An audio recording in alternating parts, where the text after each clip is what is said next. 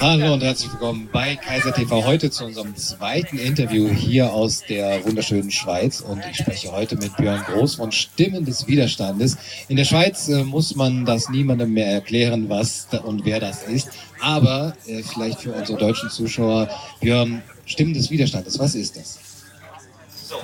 Das ist erstmal Liliane. Also Liliane ist jetzt gerade im Bild und ich, ich bin sonst nicht so, aber jetzt alle hopp. Einmal auf So, also, sorry. Ähm, Stimmen des Widerstandes ist eine Idee, die entstanden ist vor der großen Volksabstimmung bezüglich dem Covid-Gesetz, dem ersten, was wir hier als Referendum äh, an die Urne gebracht haben, was wir relativ knapp verloren haben, wo uns das System aber trotzdem eben 40 Prozent zugestehen musste. Und in der Nacht vorher war ich mir halt nicht sicher, okay, gewinnen wir, verlieren wir. Da habe ich mir überlegt, was können wir machen, was ergebnisunabhängig ist. Und das ist eben über den Mut jener zu berichten, die für Frieden und Freiheit und für Demokratie und Menschenrechte einstehen.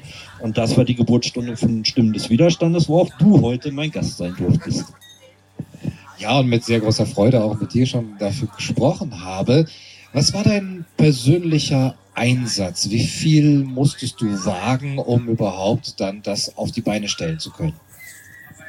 Was jetzt Stimmen des Widerstands anbelangt, eigentlich gar nicht mehr so viel, weil ich mir die Kontakte, die man dafür braucht, dadurch erkämpft habe, weil ich selber von Anfang an Frontkämpfer in der Schweiz bin. Ich war auch in Altdorf dabei. Der epische Moment, der zweite Nationalfeiertag, das war der Auftakt der Wahlkampfkundgebung eben für dieses erste Referendum, was uns dann verboten wurde. Das war am 10. April diesen Jahres. Und äh, wir sind trotzdem hingegangen und durften dann der vor allem Luzerner Polizei, äh, also in ihrer ganzen Brutalität auch begegnen. Und dann kam eben die Triechler. Und das war ein epischer Moment, wie bei Herr der Ringe, äh, wenn die Kavallerie über den Hügel kommt und die Feldtruppen, die Infanterie hat eigentlich schon verloren. Und äh, aus dieser Erfahrung, auch aus dem Vertrauen heraus zu all den Menschen, also ganz viele von diesen Stimmen sind auch heute hier äh, dabei. Ähm, deswegen können Sie mit mir ehrliche Gespräche führen. Und dieses Gespräch über den eigenen Mut, über die Bewältigungskompetenzen und Steuerungsstrategien, ähm, das geht ja nur, wenn du deinem Gegenüber vertraust, weil wir ja durch die Erfahrung mit den Medien gewohnt sind, dass sie alles zerreißen, alles verdrehen. Selbst wenn du dir schriftlich vorher bestätigen lässt, dass sie dir alles vorlegen, wirst du trotzdem durch den Kakao gezogen, einfach nur damit man uns als Vollidioten, Rechtsradikale, Gewalttäter, esoterische Verschwörer und so weiter titulieren kann. Das heißt, du hast diese Erfahrungen auch schon gemacht. Äh man verdreht alles, man verzerrt alles. Welche persönlichen Konsequenzen musstest du dann dafür tragen? Das hat vor allem letztes Jahr angefangen. Ähm, ich war, also knapp vor einem Jahr war ja die Großdemonstration in Berlin, 29.08. Am nächsten Morgen habe ich eine Brandrede gehalten, Alarmstufe Rot, und habe vor europaweiten Bürgerkriegen gewarnt, äh, allerdings analog den Bauernaufständen zu den Zeit der Reformationskriegen also wirklich ein Flächenbrand, äh, der auf uns zukommt. Und dann habe ich gewusst, ich muss all in gehen und äh, bin dann, es hat 15 Stunden gedauert aus Berlin zurück, weil so viel Stau war. Ne? Es waren ja nur so wenige Leute da, aber es hat 15 Stunden gedauert, irgendwie aus Berlin zurückzufahren. Und äh, dann bin ich all in gegangen. Äh, relativ schnell war mein LinkedIn-Konto gelöscht, was für mich als Unternehmer das Wichtigste war. Da hatte ich auch am meisten Hebel, also wirklich in die intellektuelle, in die Wissenschaftswelt, in die Wirtschaftswelt vor allem, weil das, dahin bin ich eigentlich beheimatet. Ich bin Unternehmensberater vom Hause her und Wirtschaftsjurist, also so, ne, und habe mich dann in den Personalentwicklungen mit New Work und so beschäftigt und, und mir da auch meine Sporen verdient. Und da habe ich dem ganzen Druck eben auch standgehalten, äh, auch den, den Kritikern. Und dann kam halt LinkedIn und hat gesagt, nee, du bist so erfolgreich äh, und haben mir ohne Vorwarnung das komplette Konto gelöscht. Ähm, das war eigentlich so der he heftigste Einschlag, was jetzt so im Netzwerk passiert ist, dass ich bei Facebook dauergesperrt bin. Daran bin ich schon gewöhnt. Ich hatte dann noch so eine Radio Hope Sendung angefangen, weil ich dachte, ich erreiche die Leute über ihr Kunst- und Kulturgedächtnis, über gemeinsame Musik, über Erzählweisen, so eine Mischung aus Domian damals vom WDR, mit einem ganz offenen persönlichen Radio, also wo ich wirklich auch so bin, wie ich bin. Ich lade dich in mein Wohnzimmer ein und du kannst mir nur sagen, boah, das Lied ist auch geil, lass uns darüber, ja, lass uns, und wenn wir nur zusammen Spaß haben. Aber dann haben wir die Brücke, dass wir auch über alle anderen Themen sprechen können.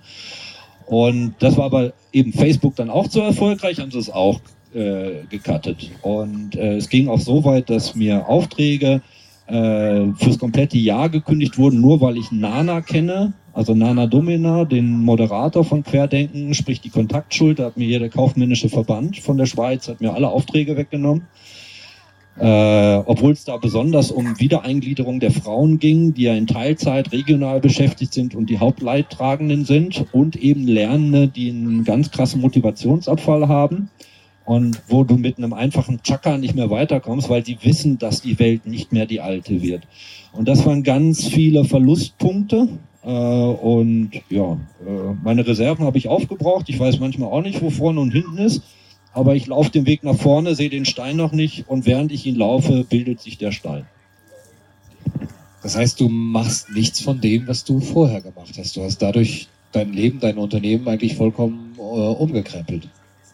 Richtig. Also das war der Preis für dieses All-In. Also meine Corporate Identity ist momentan nur noch Widerstandskämpfer. Ich habe alle meine sozialen Plattformen benutzt, weil das Thema so virulent und so dominant ist und eben ja, den Kernbereich meiner Arbeit betrifft. Ich arbeite mit positiver Psychologie, mit Mut, Machertum, New Work, ja, also viele Dinge im Kleinen starten zu lassen, mit einem positiven, mit einer flachen Hierarchie, direkte Kommunikation, offene Kommunikation, keine Manipulation, reife Schulung, altersunabhängig. Ähm, und ja, eben, habe alle, vor allem die systemischen Kunden, die Schulen, die Verbände, die Unis, habe ich alle verloren und äh, also bis auf ein, zwei Beratungsmandate und ein, zwei Coachings null. Du hast eben gesagt, dass du versucht hast, die Menschen über ihr Kunst- und Kulturgedächtnis zu erreichen.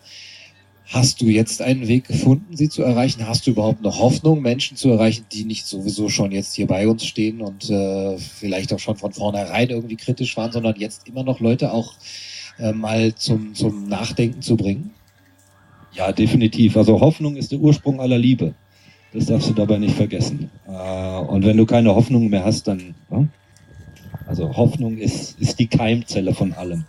Und was mir vor allem gerade auffällt, dass unglaublich viele, die sich äh, diesen sozialen Druck oder den vermeintlichen Versprechen, den, den Aussagen äh, äh, gebeugt haben und deswegen die Spritze bekommen haben, dass die wach werden und wirklich auf mich zukommen und sagen, nein, ich will die dritte nicht. Oder jetzt durch das rabiate Vorgehen gegenüber den Kindern sagen, okay, ich habe es zwar gemacht, ich würde vielleicht sogar auch noch die dritte machen, aber hey, don't touch my children.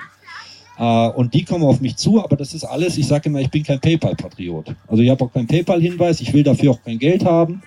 Uh, das ist eine Herzensangelegenheit und ich verlasse mich voll und ganz auf Gott, dass das alles zurückfließt und uh, die Liebe nährt mich. Hört sich bescheuert an, aber es ist so.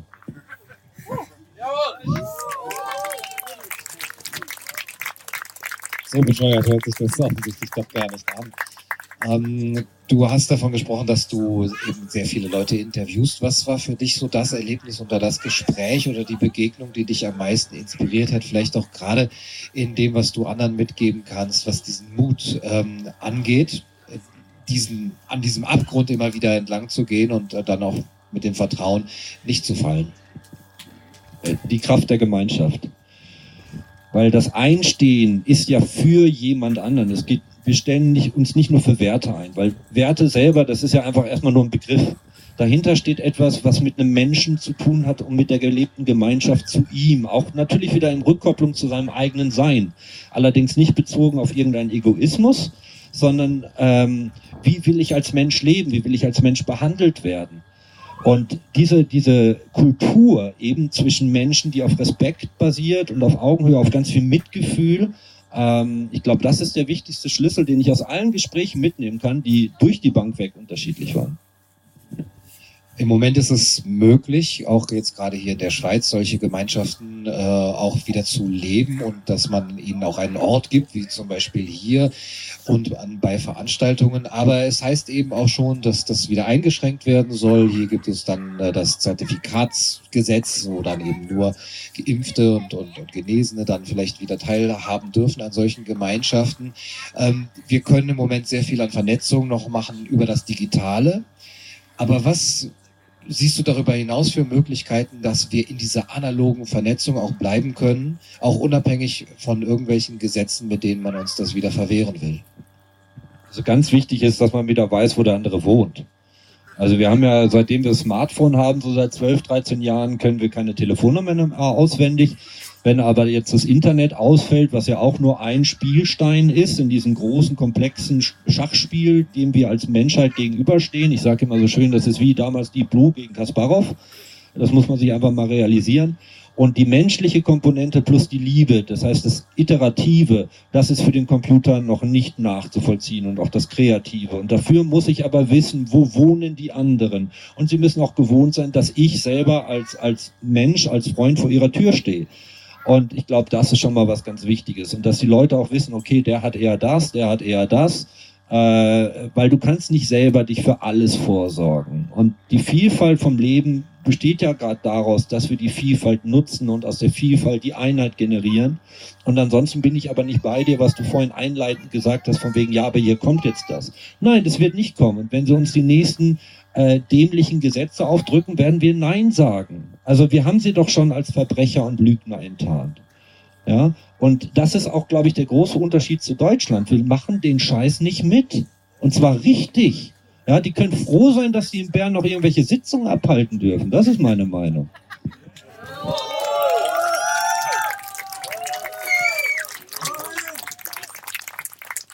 Ja, wir versuchen immer hier von der Schweiz aus ein paar Hoffnungsschimmer nach Deutschland auch zu senden. Der Vorteil, den die Schweiz vielleicht auch hat, ist das, was du ansprichst, dass vielleicht das Analoge durch die föderalere Struktur, die dezentrale Struktur doch auch noch eher möglich ist, dass man hier auch merkt, man ist auch aufeinander angewiesen und man ist in einem Boot mit äh, den, den Menschen in, in seiner Umgebung. Ähm, vielleicht gibst du noch einen, einen Hinweis, wie man das ähm, auch in, im, im Leben umsetzen kann? Ich habe gestern mit äh, dem Christoph Pfluger gesprochen, der auch das Wort von der offenen Parallelgesellschaft im Mund führt und sagt, das ist vielleicht auch ein Vorteil, wenn man sich erstmal ein bisschen separiert oder separiert wird, um dann eben auch mit denjenigen noch enger zusammenkommen zu können und auch zu sehen, ja, wir wollen kollab kollabieren und Cool, ja, ihr wisst das. Zusammenarbeiten. ähm, und wir müssen, wir sind nicht unbedingt angewiesen auf, auf die anderen. Wie stehst du zu dieser Vorstellung, vielleicht auch in dieser Spaltung, die wir alle erstmal nicht wollten, aber dann doch auch mal so ein, äh, ja, vielleicht die Chance, erstmal auf etwas Neues zu sehen? Ja, also immer wenn ich nicht weiter weiß, dann orientiere ich mich an der Natur. Die Zelle teilt sich, damit neues Leben entsteht. Äh, und äh, das, was dann nicht mehr, also entweder es entsteht aus der Zelle gesamthaft neues Leben oder das, was nicht mehr überlebensfähig ist, darf dann auch gehen. Und äh, Sie wissen ja selber, dass Ihr System nicht überlebensfähig ist. Deswegen wird ja dieses Schachspiel mit uns gespielt. Ja? Aber in dieser Apokalypse, die jetzt auf uns zukommt, und das hat der Bhakti so schön gesagt, das wurde auch beim WEF jetzt so schön gesagt, da haben wir die große Pforte die Zukunft zu determinieren, die wir wirklich gemeinsam wollen. Also wie wollen wir leben als, als, als Gedankenidee, auch für dein Symposium, dass man darüber redet. Und ich habe in meinen Konzepten, bevor man mir meine ganze Arbeit zunichte gemacht hat, habe ich gesagt, das war, also mein Weg in der Arbeit, auch mit der Pädagogik, mit der Personalentwicklung, ist ein Zurück zu Kunst und äh, also zu, zu dem Ursprung menschlicher Kunst- und Kulturentwicklung weil wir wieder sein werden wie die Römer und wie die Griechen. Wir könnten, wir können alle, ähm, also unser, unser, unseren äh, Mehrfachgeist, also die, die äh, eine Polykompetenz leben ähm, weil die Maschinen unsere Arbeit machen werden. Wenn wir die Maschinen und die Rechenprozesse besteuern, dann muss der Mensch doch gar nicht mehr selber arbeiten, müssen wir auch keine Steuern mehr zahlen. Aber momentan wird menschliche Arbeit besteuert und alles, was äh, äh, Maschine äh, fördert, ja, das wird dann immer, ja, das ist eine Investition und super und kannst du noch von der Steuer abschreiben. Nein, das ist genau der falsche Weg. Und dann sind wir jetzt aber schon über Jahre, Jahrzehnte gegangen, plus eben noch andere Faktoren, und das, wir müssen das Heft des Handelns wieder in, in die Hand nehmen und da noch auch zu der Einleitung, was du vorhin gesagt hast, in der Schweiz ist das Gemeindewesen, das Bürgerwesen, das man zusammenhält, das ist Teil der, der Genetik der Schweizer. Und deswegen lebe ich hier auch so gerne. Und das zeichnet die Schweiz aus. Und darüber auch die Möglichkeit, das Heft äh, des Handelns eben wieder in die eigene Hand zu nehmen. Zum Beispiel bei einem Referendum. Das nächste steht für November an, dann über die Covid-Gesetze auch abzustimmen. Ähm, ich entnehme schon deinem ähm, Elan und deiner Werf, dass du da recht optimistisch gestimmt bist. Was muss aber bis dahin geschehen, dass man auch wirklich noch sicher sein kann, dass die Bürger jetzt auch eben gegen dieses Covid-Gesetz abstimmen? Eben, dass wir keine Parallelgesellschaft haben. Also jeder, der uns in ein Apartheid-System zwingen will, den sagen wir ein großes Nein. Nikola hat das so schön mit Maßvoll mit der violetten Zone. Äh, ich habe das als Unternehmer auch gesagt. Ja, also bei mir kommen die Menschen rein. Heute Morgen mein Kampfsportverein hat gesagt, Geimpfte, Ungeimpfte, ja, und von wegen, also ein Bercé. Ja, äh, und es stehen immer mehr Leute auf. Dann das, was ich vor, vor zwei Fragen gesagt habe, dass immer mehr Gespritzte auf mich zukommen und sagen, wir sind auf deiner Seite. Ja, und wir werden was tun. Und ansonsten geht's ja immer darum, äh, glaub nur der Statistik, die du selber gefälscht hast. Also wegen dem 28.11., wenn du, wenn du eine ehrliche, faire, freie Wahl hast, überhaupt keine Sorgen. Ja, aber ich glaube, dass sie noch mehrere Spielmuster einfahren werden. Irgendeine Terrorattacke, weitere Spalterei und nicht nur die Diskreditierung und alles, was wir schon hatten. Die, die sind noch lange nicht am Ende mit ihren Spielmitteln. Und das, das müssen wir äh, vor Auge behalten und dann immer wieder die Brücke schlagen. Und wir dürfen nicht in Gewalt verfallen. Aber wir müssen auch standhaft bleiben und dürfen uns nicht verprügeln lassen. Ja, also friedlich sein heißt nicht, nur irgendwie das Fiddli anheben, wie man hier sagt. Genau. Vielen Dank. Standhaft bleiben und friedlich bleiben, lieber Björn. Vielen Dank für das schöne Gespräch. Vielen Dank euch. Vielen Dank euch. Das war's für heute bei Kaiser TV. Bis zum nächsten Mal. Macht's gut.